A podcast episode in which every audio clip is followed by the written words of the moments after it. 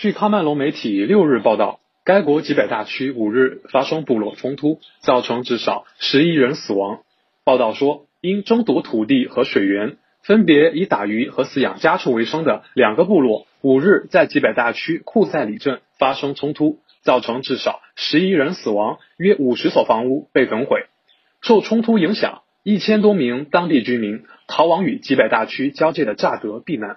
吉北大区区长米吉亚瓦。巴卡里证实该地区发生部落冲突，并表示已派遣安全部队前往事发地稳定局势。今年八月，喀麦隆吉百大区曾发生部落冲突，造成十二人死亡、四十八人受伤。新华社记者雅温德报道。